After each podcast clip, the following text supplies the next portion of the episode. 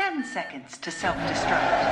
Brothers and sisters, mierda. Y ahora les vamos a dar por el culo. I want to survive. I want to live. Damn El pánico es global. Silent breed is people!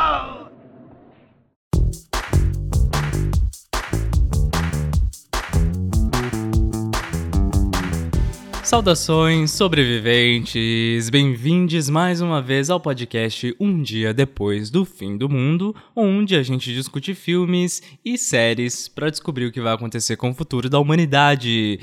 Eu sou Rafael, estou aqui no Bunker 03 e isso é uma mentira, e estamos começando o quadro Confessionário do Fim do Mundo. E mais uma vez estamos aqui durante a Mostra Internacional de Cinema em São Paulo, no nosso sétimo dia. Sim, estamos trabalhando o sétimo dia, diferente de Deus. É, e aqui estamos com. Bom dia, Ana Maria. Aqui é o Louro José. É, Aqui estamos também. Louro José também é cultura. Estamos aqui para falar sobre filmes. Infelizmente o Iguinho não pôde aparecer, tá? Oi, Palmeirinha! Eu tô aqui também! Eita, fizemos a reunião dos bonecos, só faltou mesmo o Júlio do Cocoricó. É... Ô, oh, alívio! Alípio. Alípio! Olha, o falso Júlio. Ah, não, eu vou correr, tchau! Gente, o falso Júlio do Cocoricó apareceu aqui no podcast. Rafa, o que, que aconteceu que saiu uns bonecos correndo daqui? Não entendi. Então, Oi, se- gente, aqui é a Ellen, eu voltei. eles queriam tomar seu lugar, Ellen. Tá disputada essa cadeira, hein? Sou eu, abestado. Você achou que era outra pessoa? Tiririca está aqui com a gente. Sou eu mesmo. Então, Tiririca, como é que foi assistir esses dois filmes que a gente assistiu nesse sétimo dia? É, olha, falar pra você. Pior do que tá, não fica. Tchau! Rafa, era o Tiririca que saiu correndo daqui? É, você não, você não viu? Nossa, só, eu só vi o chapeuzinho, a peruca, e- mas ele saiu correndo, não entendi. Nossa, Ellen, tô achando que você tá pa- já pode participar daquele, daquela reportagem do Fantástico, né? Da pessoa que tem várias personalidades. As pessoas dizem que não é verdade. Oi. Mais uma. Gente, Aqui eu... a própria fragmentada aqui no podcast. Mas não vamos falar de fragmentado e nem é, o Shyamalan, esse Nossa, eu só aí. assisti esse filme, Rafa. E agora? Não, hoje a gente vai falar de outros dois filmes aqui. É, sim, assistimos só, dois filmes, diferente dos outros dias. É, você provavelmente deve estar ouvindo esse episódio depois que a mostra já acabou. Mas enfim, continua com a gente que a gente tem mais dois dias aí pra cobrir. Mas vamos falar aí do primeiro filme do nosso dia, que foi Palimpsesto, filme da Finlândia. É, a gente já cobriu um filme da Finlândia aqui na mostra, né? Então esse é o segundo. E fala sobre o que esse filme, Ellen? Esse filme é sobre a história da minha vida. É, aí, se vocês querem me conhecer melhor, vocês podem assistir esse filme. Esse filme é sobre duas pessoas que passam por um tratamento de rejuvenescimento ah, radical. Eles estão na, eles têm mais ou menos 80 anos, estão na casa dos 80, e a gente acompanha eles enquanto eles vão rejuvenescendo. Só que um deles é um, é um casal, tipo, é uma, uma mulher e um homem. A, a mulher, ela quer ir um pouquinho longe demais, digamos assim, com essa, com essa história toda. E é isso o filme. Praticamente a gente só acompanha esse, esse processo deles. Gente, que surpresa, né, esse filme. É, a Ellen tinha escolhido esse filme, eu nem sabia da existência dele. A gente foi basicamente pela sinopse, né?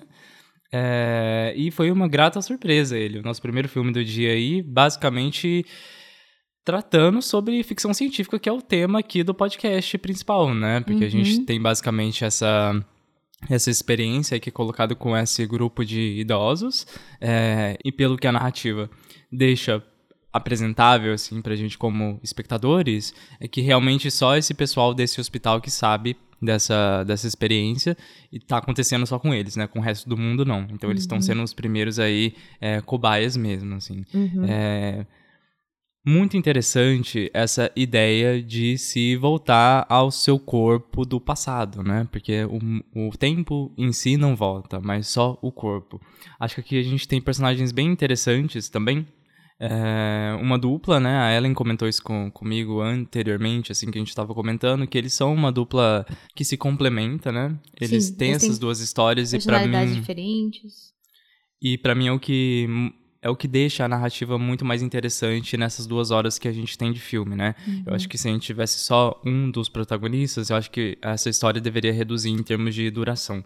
É, como a gente tem esses dois, é, essas duas tramas para seguir, mesmo que elas se encontrem, né? Eu acho que a gente tem essa mais variedade de cenas, o que é muito interessante pro filme, né? É, eu acho que ele começa ali é, a primeira a primeira transformação que a gente tem, né, entre os personagens de idade, pra mim foi o momento mais, o momento que mais me pegou é, pelo filme, sabe? É, eu tava muito engajado com essa história nesses primeiros momentos, assim.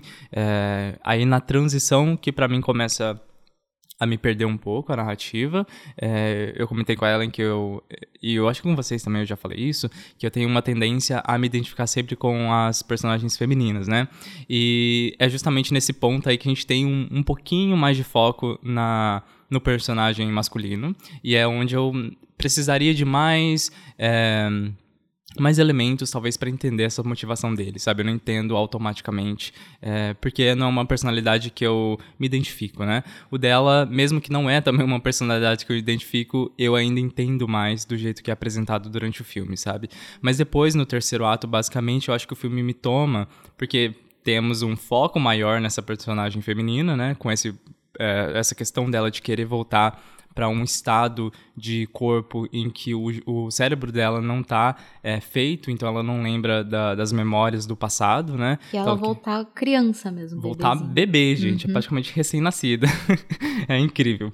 E, e eu acho é- esse arco dela muito mais interessante, assim, pra mim, né? Todas as transformações aqui do filme, por ele ser um filme.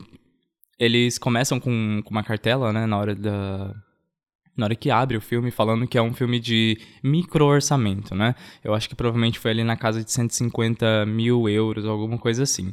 Então você não vai ver efeitos visuais extremamente enormes e, e tu- tudo mais assim. Você vê que é um filme de baixo Tudo orçamento natural, mesmo, sabe? é. Uhum. E eu acho que a direção, ela consegue muito fazer bem é, parte desse dessa estrutura desse projeto mesmo, sabe? Ela consegue é, contornar as dificuldades de ser um baixo orçamento. E uma das coisas mais interessantes pra mim é justamente o uso do foco aqui na, na cinematografia, né? Tem bastante desfoque é, e é muito interessante isso porque você não tem essa possibilidade de fazer uma direção de arte muito elaborada, né? E nesse desfoque você tem tanto essa percepção dos personagens também, porque eu acho que é justificado em termos narrativos, né? Principalmente no começo, a gente tem essa questão, por exemplo, da visão baixa, deles não conseguirem é, enxergar tudo o que está acontecendo. Sim. Então o foco funciona muito bem nesse momento, mas também ele mascara essa falta de orçamento para fazer uma direção de arte que deixe o filme com uma cara única, né? Que a gente esperaria de um filme hollywoodiano, por exemplo, né? É, mas eu acho que isso é muito bom. Eu acho isso muito bom e eles aderiram justamente a essa ideia de realidade, né? Eu acho que é, foi até um, uma boa saída de roteiro, né? Faz- passar nesse tempo atual e ter essa mudança só corporal mesmo dos personagens. Que, Inclusive também não tem efeito visual, é basicamente um corte, você passou ali é, 20 anos entre é, esses corpos, sabe? Sim. E também funciona muito bem. Funciona demais. É, eu achei um filme muito fácil de assistir e me agradou demais, assim.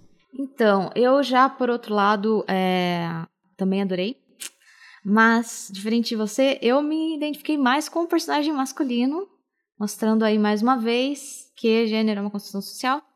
Ah, eu, eu gostei mais dele porque o que acontece? Eu tinha comentado com você quando a gente saiu do filme que essas duas personalidades diferentes, a gente vê duas pesso- pessoas muito diferentes passando pelo mesmo processo. Então, os motivos pelos quais elas passam por esse processo é muito diferente, né? Ah, então, o, o cara, ele, o que ele quer, na verdade, é recuperar a saúde, é, a, a- época em que ele era saudável e forte, certo? Que é a primeira, o primeiro motivo que, se você pe- pergunta para uma pessoa mais velha do porquê que ela gostaria de voltar ao seu corpo jovem, seria isso, né? Recuperar a saúde e recuperar a força. Uh, e no caso dele é porque ele queria cuidar da filha, do netinho e tal. É, e ele acaba sendo desprezado pela filha depois, porque ela não reconhece mais o pai. E daí ele tem esse problema. Aí ele para o processo em seus 30 e poucos anos, lá perto do talvez dos 40 e tal. É, porque ele, ele, o que ele queria, ele, né, de, de, de se aproximar da filha, acabou dando o efeito contrário, então ele para nessa idade adulta, porque ele já recuperou a saúde que ele queria. A, a mulher, ela queria uma outra coisa. Ela queria é, exper experienciar, a, a, no, do meu ponto de vista, pelo menos, eu vejo que ela queria a, a experiência de passar pela vida tudo de novo, mas dessa vez aproveitando tudo que talvez ela não pudesse ter aproveitado numa outra época justamente por, por ser uma mulher que, que nasceu em uma época em que mulheres não tinham essa liberdade.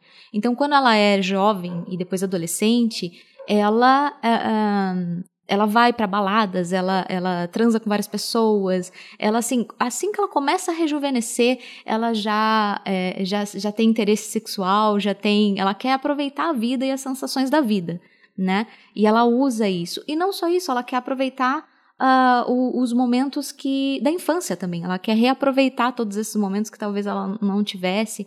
É, e o cara, ele tem uma outra personalidade. E é muito engraçado que eles têm essa. É, fica muito claro uh, o conflito de personalidade dos dois logo no começo, quando eles ainda são velhinhos. Uh, ele ele tá assistindo Star Trek, ou seja, ele é um nerdão, entendeu? É por isso que eu me identifiquei com ele. Uh, e aí chega num momento em que fica muito claro a personalidade dos dois, que é quando eles conversam é, e ele se toca que ele recuperou a saúde dele, mas ele não vai poder viver a vida que ele estava vivendo.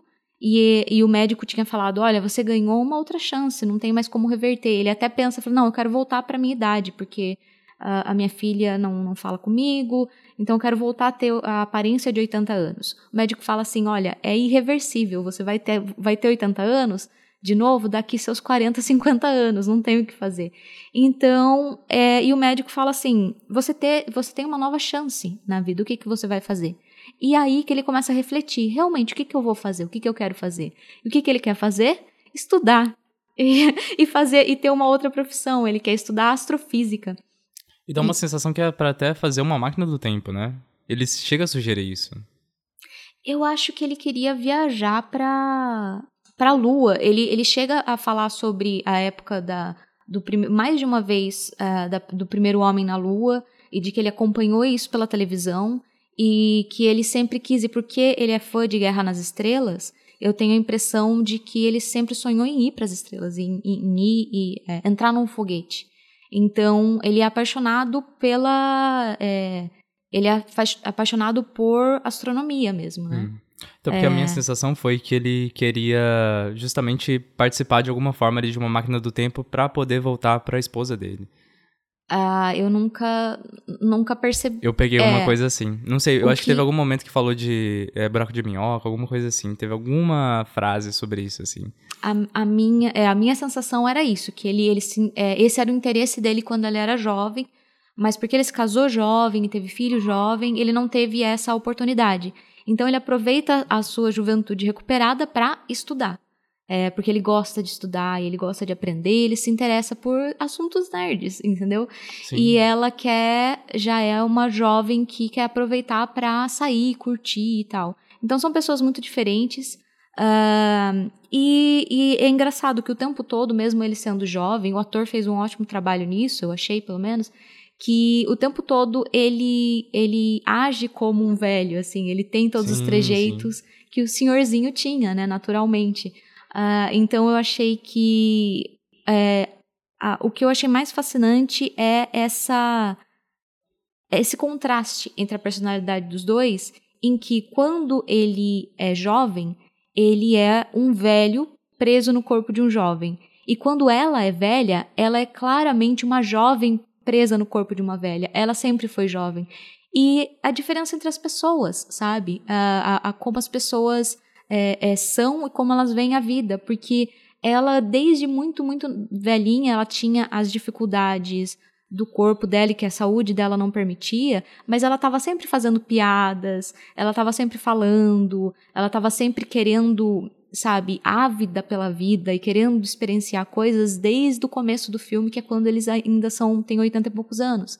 Uh, ela sempre foi jovem, sabe? Ela passou a vida dela sendo jovem e, e, e, era essa a experiência que ela queria. E ele sempre foi velho. Mesmo quando ele era jovem a primeira vez lá em 69, quando ele conta sobre essa história, ele era uma pessoa mais séria, mais quadrada, mais responsável, que gosta de Star Trek e astronomia. E eu achei sensacional ver acompanhar esses dois.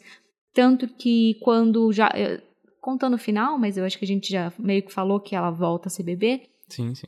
É, ela precisa de alguém para cuidar.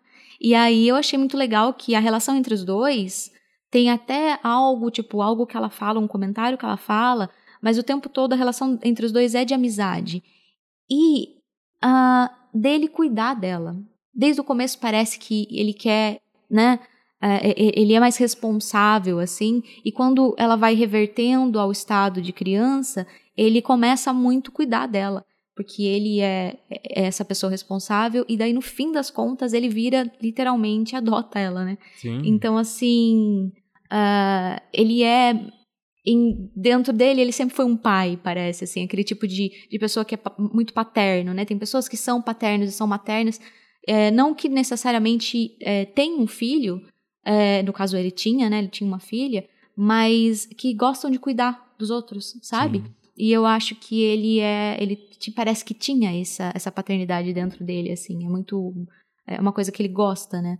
Mais, natural para ele. Foi a filha que abandonou ele, né? E aí talvez ele encontrou e ele, nela. E ele encontrou nela, sim. Mas, é, é, mas eu acho que é por causa disso. Ele, ele, ele poderia agora, agora que a filha. Né, se, se ele não fosse pai por dentro, só pai por fora, no caso, sim. né? Ele poderia só largar e também curtir, falar agora que eu sou jovem, eu vou sair por aí. Ele não usa a juventude dele e tal, e o ator, inclusive, é, é muito bonito e tal. E ele poderia usar isso para poder sair por aí também, para é, ficar com, com várias pessoas e tal, mas não. Ele, o que ele quer é responsabilidade de novo para a vida dele. É, eu, eu acho muito sensacional. E, e a, a, falando da direção a, e da, é, do filme, a gente viu logo no começo que é um, um programa pra, de incentivo a primeiros filmes, né? Então deu a impressão que era um primeiro filme uh, e que e, e, em algum momento eles falam sobre estudantes, sobre algo de, de, cur, de um curso. Então me parece que foi feito por alguém que não tem tanta experiência, que não tem nome, que não tem, sabe? Eu fiquei encantada com a direção, muito, muito competente para alguém que está começando, sabe? É, a gente, sei lá, a gente já viu, acho que filmes com cara de amador e a gente desculpa esses filmes pelo amadorismo justamente por ser uma pessoa que está começando. Agora, é, essa pessoa, ela fez, é, tem o nome da dire, de, direção e o roteiro, uh, Hannah Vastinsalo que provavelmente eu estou pronunciando errado. Mas uh, ela fez, nossa, um trabalho eu achei sensacional. É, justamente por ela, ela cumprir isso de a gente ficar com eles o tempo todo, que eu gosto. Você não tem esse distanciamento o tempo todo. Você não tem esse distanciamento em, de modo nenhum, sabe? Sim, sim. Que às vezes eu sinto em alguns filmes artísticos, assim, que para ser é, estilizado, para fazer um, um certo estilo, a gente se distancia dos personagens para a direção poder mostrar o que ela quer mostrar, uh, se mostrar um pouco. Em momento nenhum a gente tem isso. A gente tem o um tempo todo, a gente está com eles, a gente tem muito close. Como o Rafa falou, tem muito desfoque. Uh, e, e, eu acho que a câmera com ela o tempo todo, é, ela, ela, ela é um pouco mais caótica. E com ele, assim que ele é, que ele fica na, na idade dele, a câmera se distancia um pouquinho mais e é mais estável. É, justamente para combinar com a personalidade dele e com e falar, olha, ele passou pelo processo que ele queria e acabou. A gente estabilizou agora. Ela não, ela não para, sabe? É, e aquelas coisas meio clássicas, assim, mas que eu acho sempre legal o cuidado. Tipo, ele tá conversando com a filha, ele tá distanciado da filha, então eles estão em pontas diferentes da mesa e tem a janela forma uma barreira entre os dois, assim, sabe? Hum. Então, para mostrar, olha, eles estão distantes e, e uma das poucas vezes que a gente tem esse esse ângulo um pouco é, mais distante, assim, também, né? Um, essas coisas são básicas, mas eu sempre acho bacana quando serve o sentimento do, é, do que você quer passar, sabe? Da história. Um, enfim, adorei esse filme. Uh, e, e, posso dar minha nota já? Pode, claro. Eu vou dar cinco, já vou falando. Olha. Eu vou dar cinco, porque amei e saí assim, encantada com, com a história. Gente, é... Ellen falou bastante coisas aqui e eu só estava confirmando aqui no, na internet. É, aparentemente esse é o primeiro longa dela mesmo, tá? Ela fez alguns outros curtas, é, mas é isso. É um dos primeiros trabalhos mesmo em longa-metragem dela. É, e parece que ela já tem outros em andamento, inclusive um filme de horror aí. É, fiquei animado para essa possibilidade. Uma coisa que eu esqueci de elogiar o filme é referências, tá? É, eu acho que aqui a gente tem uma das referências mais inteligentes que eu já vi na história do cinema, que é Amanhecer Parte 1. Se você não, se você não viu esse filme, mas viu Amanhecer Parte 1, você vai ver praticamente a mesma cena, que é basicamente um ponto de vista dentro dos, do corpo humano, sabe? Principalmente nas correntes sanguíneas aí. É, mas lá mostra uns DNA, não sei o que, então tem um pouco a ver com genética, né? Enquanto o Crepúsculo é sobre a reconstrução do corpo, né? Com a, a ação do veneno do vampiro dentro do corpo da Bela dela. É igualzinho, gente, a inspiração estava lá. E fora isso, tem uma inspiração muito óbvia também de Crepúsculo nesse filme, que é sobre esse esse pensar sobre a imortalidade e tudo mais que a gente vê muito no personagem icônico de Edward Cullen, tá? É, então, assim, adorei as referências, tá? Eu também gostaria de voltar, se ele puder. adorei as referências, eu achei isso muito incrível, mas não é suficiente para eu dar uma nota 5, tá? Minha nota é 4. Gente, que outro podcast você vai escutar referências de Crepúsculo? Só aqui. Só aqui. É por isso que você tem que se inscrever em todos os lugares, apoiar, porque, mano, em lugar nenhum, entendeu? A Ellen que trouxe, hein, é, essa referência de amanhecer no episódio passado, então confere lá. E agora eu tô trazendo eu nesse. Trouxe? Quando você, você comparou com Amanhecer Parte 2. Você não lembra? Ah, é verdade. Se você não lembra também, corra lá pra, no nosso episódio anterior para você não, ouvir não, essa comparação. Foi uma, foi Aquela comparação foi um... uma comparação horrível, tá? Entendi. E a eu sua fiz uma é objeção lá. Entendi. Agora aqui é uma comparação realmente muito, muito ah, boa, é tá? porque é um eu falei, eu falei mal da outra vez. Você falou mal. E agora você está comparando. Pro... Eu acho que. Você Ah, entendi. agora eu entendi. Você foi um que- contraponto. Você ficou com isso na cabeça e falou assim: não, eu vou dar um jeito de elogiar meu de crepúsculo. colocar. Mas na verdade Tudo não, é. bem. Essa diretora, ela Eu realmente entendo. tem referências boas, entendeu? Não é Taxi Driver, Poderoso Chefão. É Amanhecer Parte 1, tá? Isso, isso que é referência Bem cinematográfica. E falando em cinematografia, na verdade cinema, a gente tem outro filme que a gente também assistiu, né?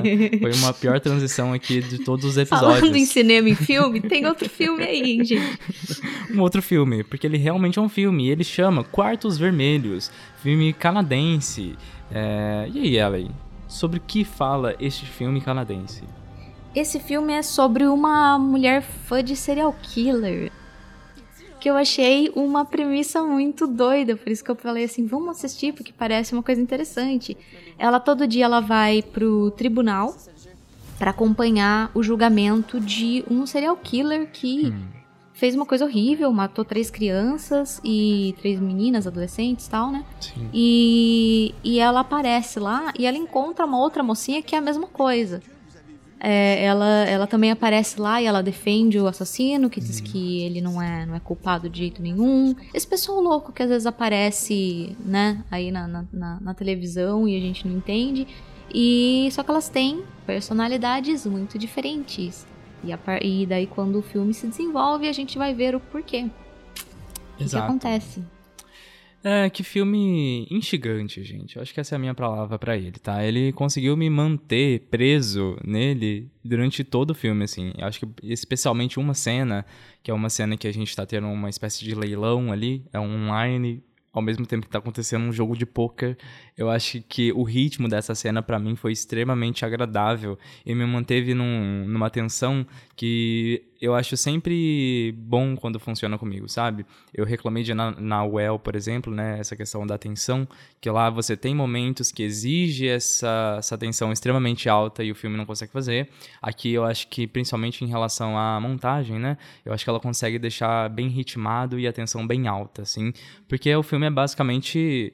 Ele, ele é um thriller, assim, né? Você tá acompanhando esse essa investigação dessa personagem é, protagonista, né? E essa obsessão dela querer saber esse resultado, né? Basicamente, né? Uhum. Eu pensei que seria um pouco mais sobre ela, é, a protagonista apaixonada pelo serial killer mesmo, né? Uhum. Mas isso acaba ficando pra personagem coadjuvante, né? A co-protagonista dela, assim, queira ou Uhum. não. Mas essa protagonista é muito interessante porque ela tem uma personalidade bem diferente, assim. É, não esperava. Ela é uma modelo, ela meio que não tem o que perder e ela ao mesmo tempo trabalha com esses jogos de, de azar na internet e ela ganha dinheiro também disso.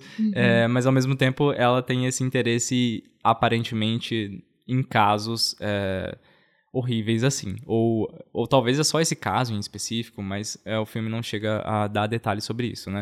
A sensação que dá é que ela gosta desse universo num total, assim. E ela ficou muito obcecada por esse caso e faz de tudo pra tentar desvendá-lo, assim, né? Mesmo que seja, tipo, só na cena final que a gente tem mais esse essa visão de que ela só queria realmente desvendar, né? Tanto que ela chega a comprar um negócio lá super caro. Enfim, ela só quer realmente ser a ser a pessoa responsável, o nome responsável por eh, dar o veredito ali, sabe? Ela quer meio que ser a juíza do caso, assim.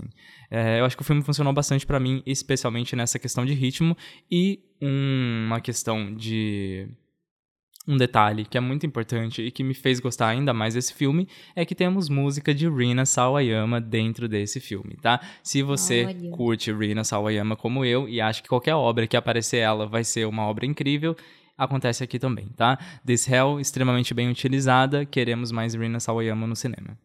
Muito bem. Ele é, ele é realmente um thriller e o objetivo dele me parece ser desvendar essa personagem, porque ela é muito fria o tempo todo e ela é, ela fala pouco.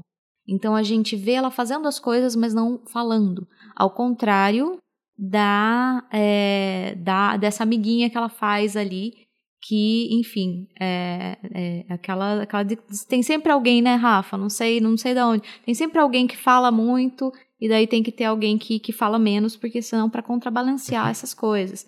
Ahn, mas assim, essa essa outra moça, ela ela tem mais o que eu esperava quando eu li a sinopse do filme, que é essa pessoa que ela ela tem essa fixação por esse assassino porque ela viu na televisão e porque ela viu a, a imagem e, e daí tem uma grande cobertura da, do, do assassinato, das coisas horríveis que aconteceram. E esse assassino é, e, e ela fica com essa fixação é, porque ela parece uma pessoa muito carente e muito com, com vários problemas assim. Então é muito claro desde o começo quem é essa personagem a personagem da protagonista, que é a Kelly Anne, né, o nome da, protagonista, ela é uma modelo, ela é- joga poker online para ganhar Bitcoin, Sim. ela é meio hacker e ela ah, mora assim num apartamento, é bem aquela figura clássica de uma pessoa com dois monitores, obcecada, tomando um shake que ela toma o tempo todo assim. O apartamento, o resto do apartamento dela é vazio, de tanto que ela é obcecada só com o computador, ela dorme naquele computador. E durante o filme, o que a gente tem que fazer é descobrir qual é a dessa personagem, assim. Por que que se o motivo da, da obsessão da outra personagem é esses são esses problemas emocionais que ela tem, é, e a Kelly Anne, o que, que- qual é a dela, entendeu? O que, que ela tá fazendo? Então é nisso que o filme prende a nossa atenção. Ah, ele tem momentos muito assustadores por causa da tensão que fica o tempo todo e muito pouco alívio. Então, eles, eles fazem um ótimo trabalho disso, de manter a atenção e quase não te deixar respirar por causa disso. E uma das. de um.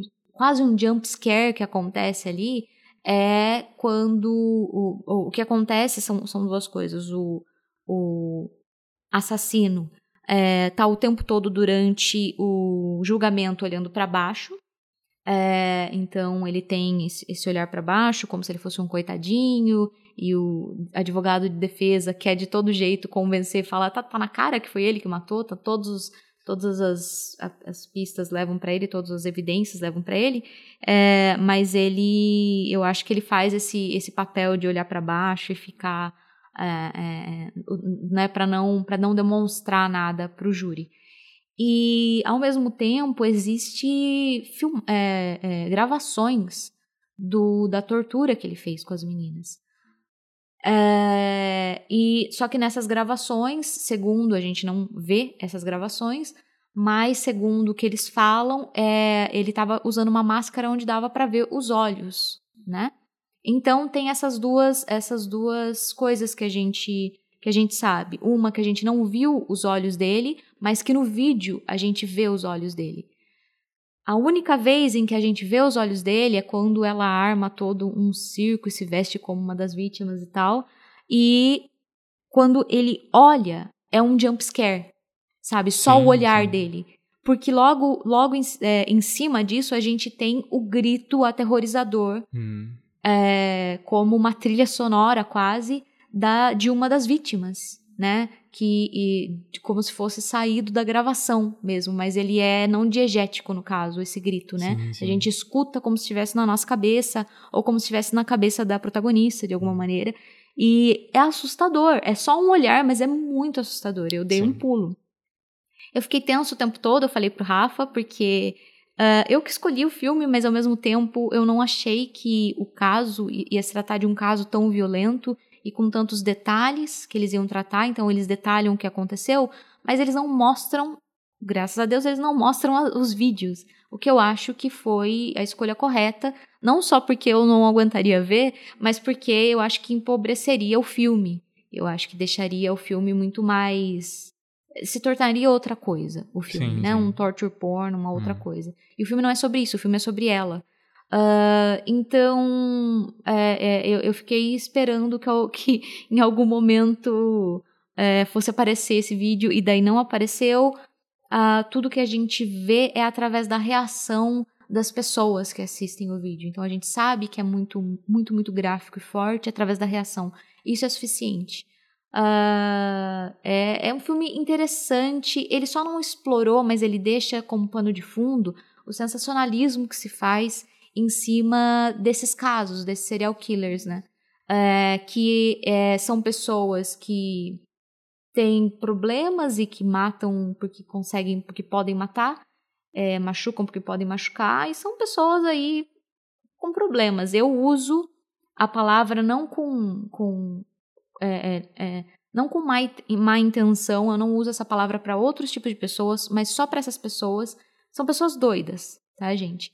Uh, eu acho que essas são as pessoas que a gente pode definir como doidas.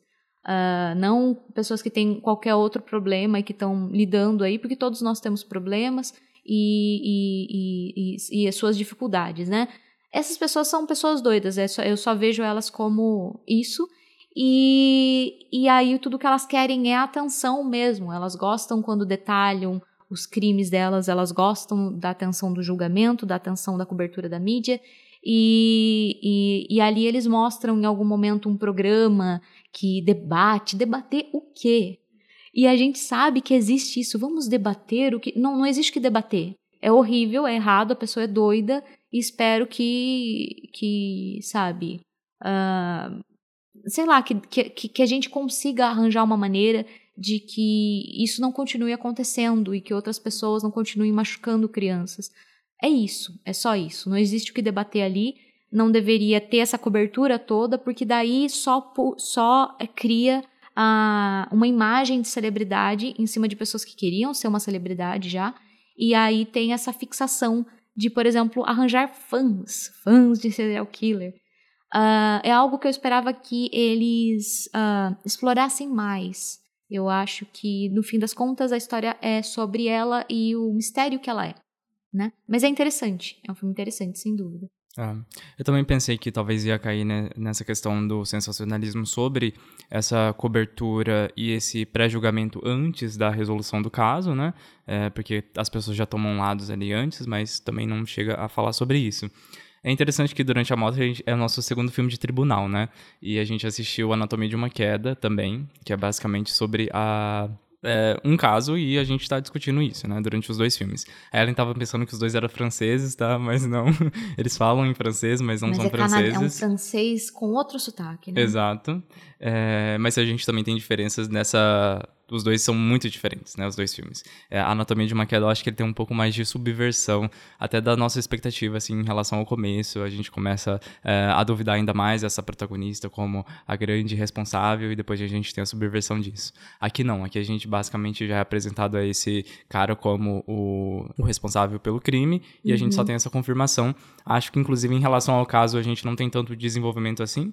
É, é mais em relação à personagem mesmo. Então, não esperem é, uma investigação minuciosa do caso, né? Eu acho que isso Sim. tá mais em Anatomia de uma Queda, por exemplo. Então, essa é a diferença grande, assim. Não é quem foi ou como aconteceu. A gente Exato. sabe quem foi, a gente sabe como aconteceu, e o mistério é por que, que essa mulher tá obcecada com esse caso. Sim, sim.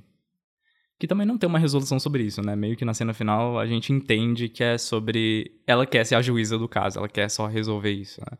É, Mas enfim, eu acho ainda assim uma personagem muito interessante de acompanhar e por isso que eu dei uma nota 4 pra esse filme. Muito bem, eu daria um 3,5. Como não tem 3,5, Então eu vou para. Eu acho que um 4 daí. Tá. A gente teve a nossa experiência um pouco prejudicada, porque a gente teve que assistir na primeira Fala. fila, a Fala gente chegou atrasado e, né, aquele negócio, uma dor. Não, tava cheio só. É, mas é mais ou menos, né? A gente podia ter chegado e ficado, pegado um lugar melhor na fila e tal. Então, mas a Bárbara Paz, né, estava lá e Bárbara ela Paz atrasou a sessão. Ela, eu culpo a Bárbara Paz. Eu acho que minha dor no pescoço, vou mandar pra ela. A minha, a- o, meu, o meu massagista e tal, vou mandar tudo pra Bárbara Paz, então que fique avisado aqui, tá bom? Seja bem-vinda, Bárbara Paz! Oi, pessoal. A gente não tirou foto com ela, infelizmente, a gente adoraria, né? Mas a gente tava é, querendo entrar na sessão logo, senão a gente pararia lá pra tirar. Eu espero que vocês estejam, é, que vocês estejam apreciando a gênia das imitações, a pessoa de mil vozes. A fragmentada. É, e, entendeu? Inclusive, estarei fazendo show aqui no, no, no Frei Caneca é, mais tarde. É, ninguém pediu eu fazer, mas eu vou, vou dar esse presente pras pessoas ali. Vou subir no palquinho do shopping.